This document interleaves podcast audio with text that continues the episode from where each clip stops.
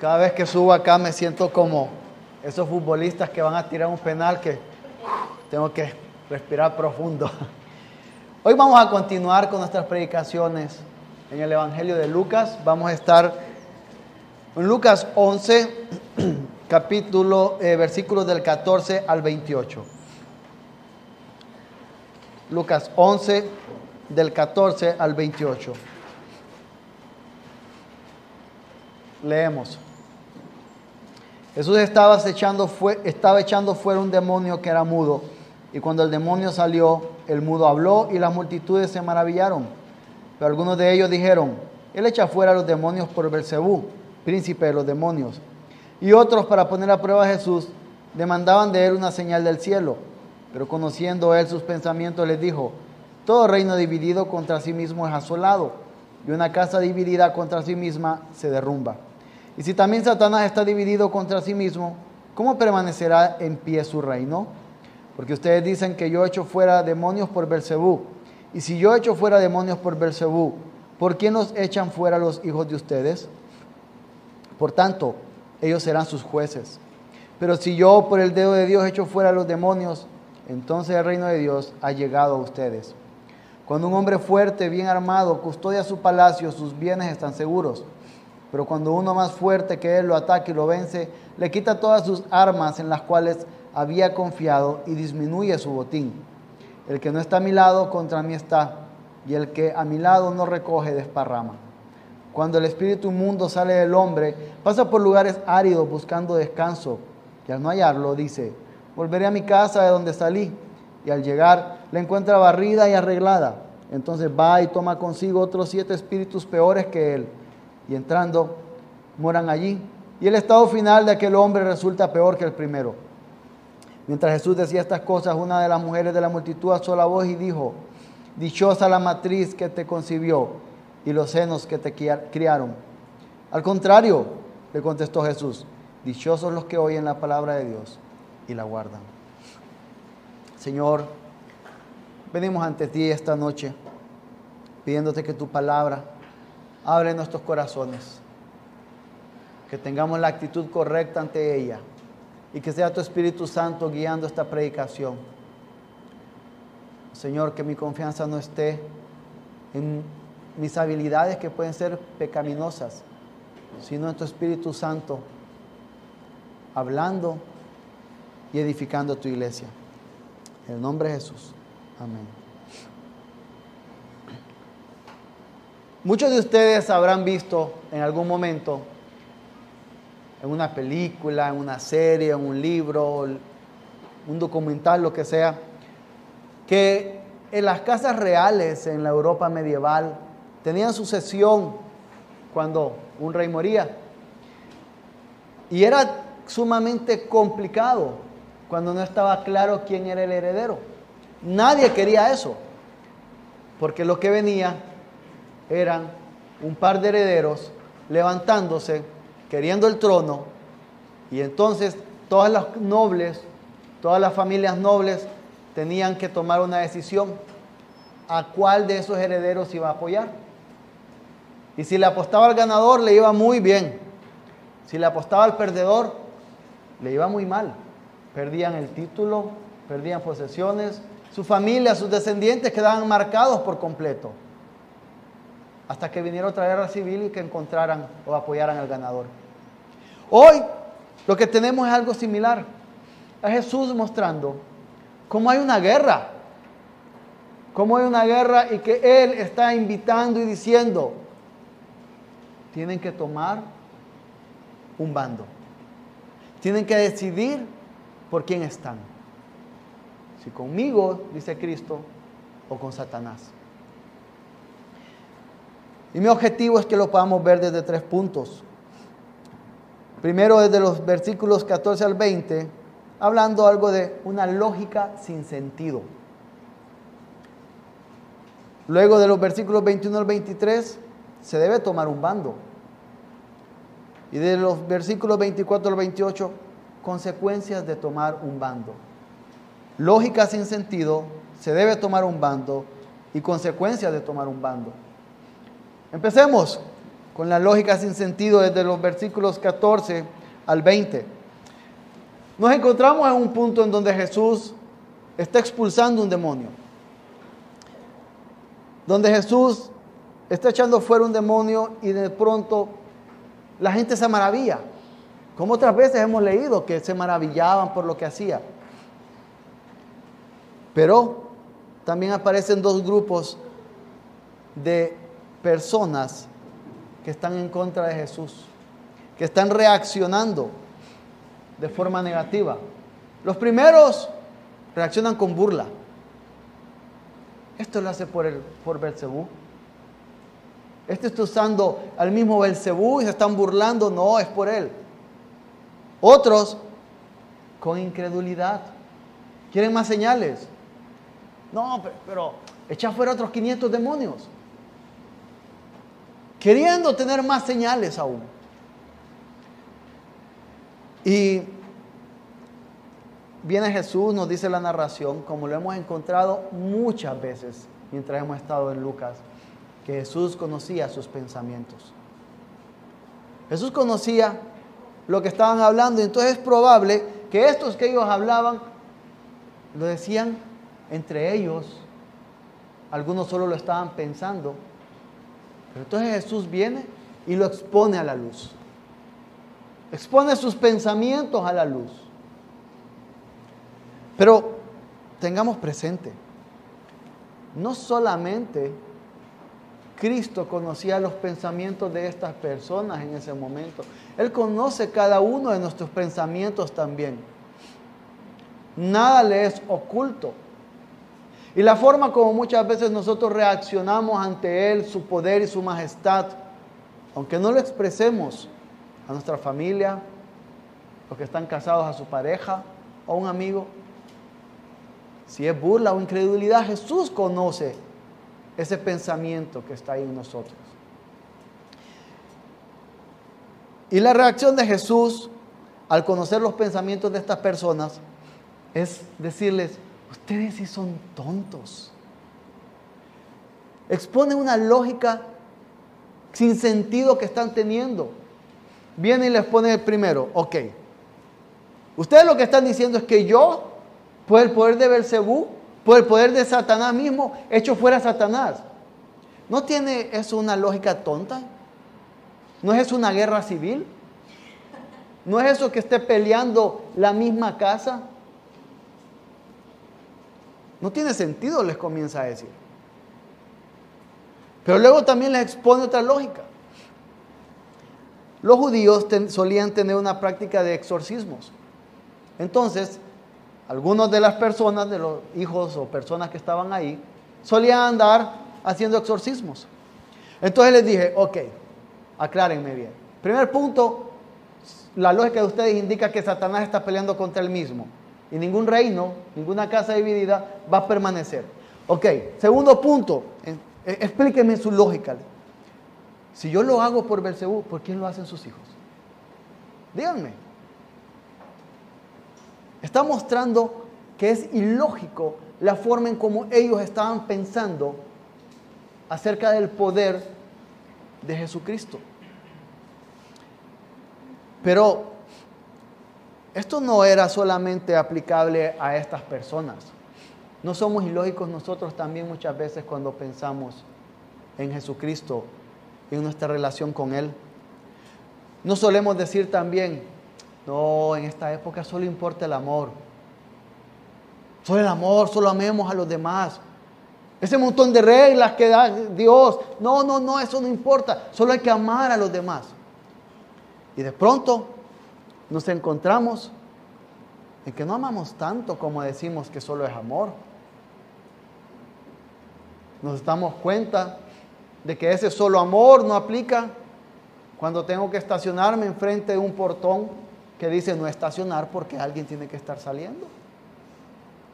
Nos damos cuenta que no importa este solo amor cuando yo paseo mi perrito por la calle y deja algo enfrente de la acera de algún vecino. Nos damos cuenta que nuestra lógica no tiene sentido.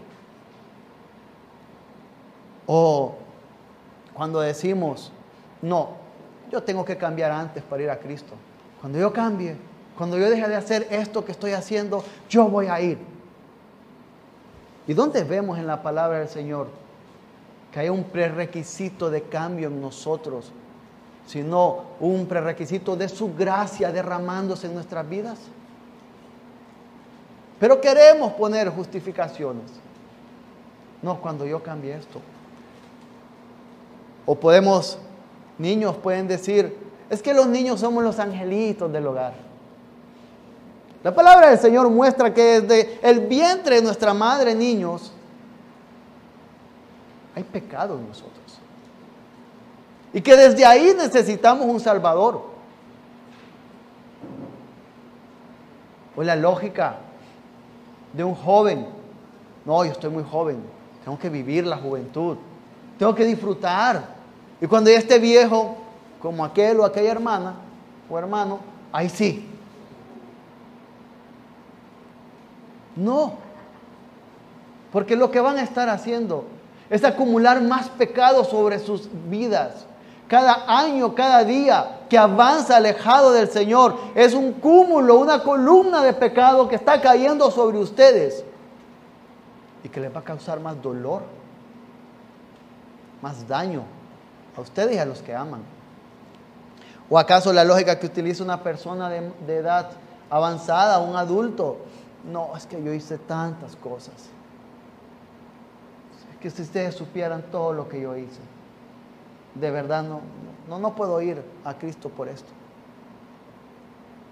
Olvidando que en la cruz Cristo pagó por los pecados de aquellos que son suyos.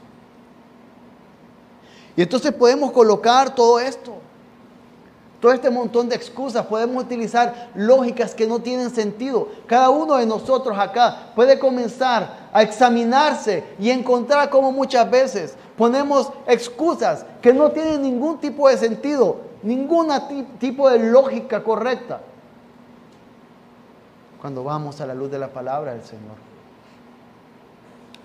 Cuando Jesús expone que son tan ilógicos estos judíos, Luego viene y les hace un recordatorio, les hace un viaje en el tiempo. Y les dice en versículo 20, pero si yo por el dedo de Dios echo fuera a los demonios, entonces el reino de Dios ha llegado a ustedes. Esto está haciendo referencia a Éxodo 8. Cuando estaban eh, las distintas plagas, recuerdan que había unos magos que estaban imitando las plagas cada las primeras que llegaron. Y llega una, cuando empezaron, imagino yo que bailaron, hicieron cualquier ritual y llegaron al faraón y le dijeron, no, esto es el dedo de Dios. Jesús está señalando y está recordando cómo el dedo de Dios sacó a su pueblo lo condujo a una tierra prometida. Y es lo mismo que hace con nosotros como su iglesia. Nos está tomando y llevando hacia la tierra eterna prometida. Y les está diciendo, ¿saben qué? Lo que sucede que el dedo de Dios ha venido. Es el reino de Dios el que está actuando acá. No es Belcebú. No necesitan más milagros. Es el reino de Dios que ha venido hasta ustedes. Pero, si el reino de Dios ha venido, habrá algún conflicto, ¿no? Tenemos un reino de Satanás que está establecido por ahí. Y viene el reino de Dios a caer sobre él. Y se genera un conflicto. Y esto es lo que nos lleva a nuestro segundo punto, que se debe tomar un bando. Jesús comienza y le dice, ok, ha venido el reino de Dios. ¿Y saben qué pasa? Empieza a hablarles. Hay otro reino que está por ahí. Y ese reino está representado por este hombre fuerte que está custodiando todo lo que tiene. Y que hay que ir y atacarlo. Y erróneamente muchas veces acá, en nuestro contexto, hemos escuchado, hemos, dicho que cuando estamos orando, atamos al hombre fuerte. Lo que está señalando Jesús es que es Él quien viene y ata a Satanás, ese hombre fuerte. Y esto es una referencia directa a lo que nosotros posteriormente encontramos en Apocalipsis 20, donde Satanás es atado. Y eso lo que está haciendo es mostrando cómo el milenio del ahora, pero aún no, se está inaugurando. Y cómo Cristo está quitando esa potestad casi impune que tenía Satanás. Y lo hace porque, como luego lo dice en Mateo 28, toda autoridad me ha sido dada en el cielo y en la tierra. Y lo hace también recordándonos, como lo hace en Hechos 1, que recibiremos poder cuando venga el Espíritu, el Espíritu Santo sobre nosotros. Lo que está haciendo aquí Jesús es diciendo, ok, ya vino el reino y yo estoy limitando ese poder que tenía Satanás y viene el Espíritu Santo para traer a aquellos que me han amado o que han sido escogidos por mi Padre desde la eternidad. Y entonces, ¿saben qué les dice? Es cuando llega el versículo 23 y les dice, el que no está a mi lado, contra mí está. Y el que a mi lado no recoge, desparrama. Ustedes han visto historias cuando hay guerras, la guerra fría que se dio, o cuando hay otras guerras que se hablan que hay agentes dobles, que hay agentes que llevan información de un ejército a otro ejército. O podemos pensar también aquí, cuando alguien tiene la esperanza de obtener un empleo con un partido político, entonces no se da color. No es ni rojo ni azul, es como anaranjado. Hasta que sabe quién ganó ya saca su color. Eso lo que dice Jesús es, no, ustedes o están conmigo o están contra mí. O recogen conmigo o desparraman. O están conmigo o están con Satanás. Pero constantemente nosotros nos encontramos queriendo jugar a la gente doble. Constantemente nosotros sabemos, como decimos, de qué pata cojeamos. Hay, pecados que sí, tal vez no son, ocultos a nosotros, sí, porque son tan naturales, pero hay otros que sabemos. Hay pecados que están a flor de piel en nosotros. Y en lugar de mortificarlos, los alimentamos. Como cuando estamos asando carne, le echamos un poquito de aire para que avive el fuego. A veces lo que hacemos es echarle un poquito de aire a nuestro pecado. No tomamos ningún bando. Estamos ahí queriendo jugar con Cristo. Y no mortificamos por el poder del Espíritu Santo nuestro pecado. A veces hay áreas, hay áreas en nuestras vidas que no queremos entregarle al Señor. Señor, este odio que siento contra esta persona, que me dañó en mi infancia. No, esto lo quiero guardar para mí. Esto lo voy a mantener aquí. Doy todo, pero esto no. Señor, esto que le hicieron a mi hijo, no, yo lo voy a guardar. Toma el resto de mi vida, Señor, pero este odio esta venganza que quiero hacer por mi hijo. No. Y lo que está señalando Jesucristo aquí es, hey, es todo o nada. Es como estar en el póker y decir, voy con todo. Y eso es lo que está señalando. Debemos de tomar un bando. Debemos de decidir si estamos con Cristo estamos contra Él.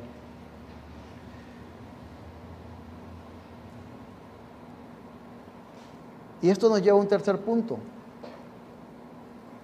Hay consecuencias de tomar un bando.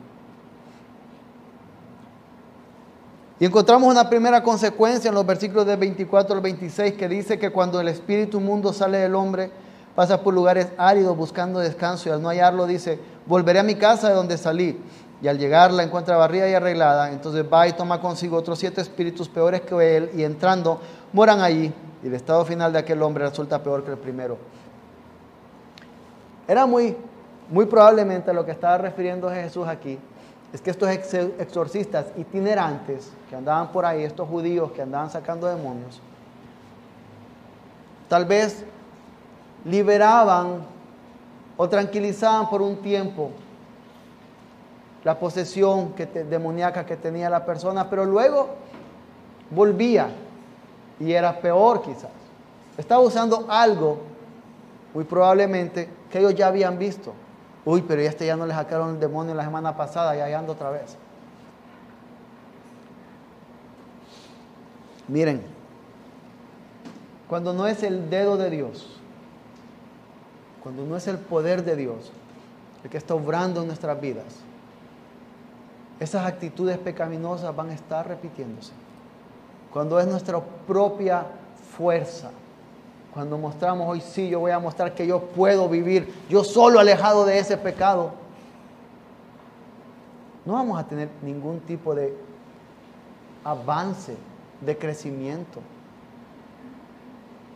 Y es lo que estaba señalándoles él aquí. No, no pueden. A veces nosotros queremos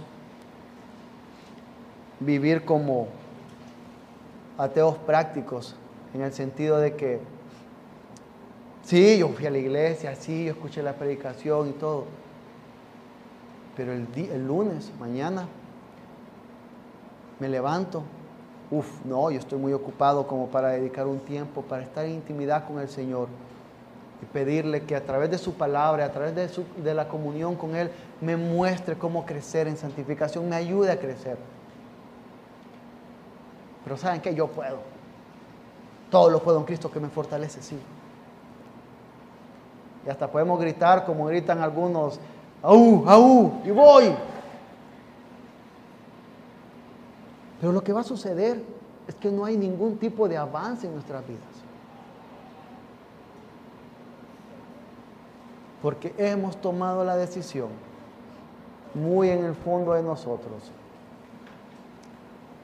de no tomar un bando por Cristo. Pero luego hay otra consecuencia. El versículo 27 al 28 dice, mientras Jesús decía estas cosas, una de las mujeres en la multitud alzó la voz y dijo, dichosa la matriz que te concibió y los senos que te criaron. Al contrario, le contestó Jesús, dichosos los que oyen la palabra de Dios y la guardan.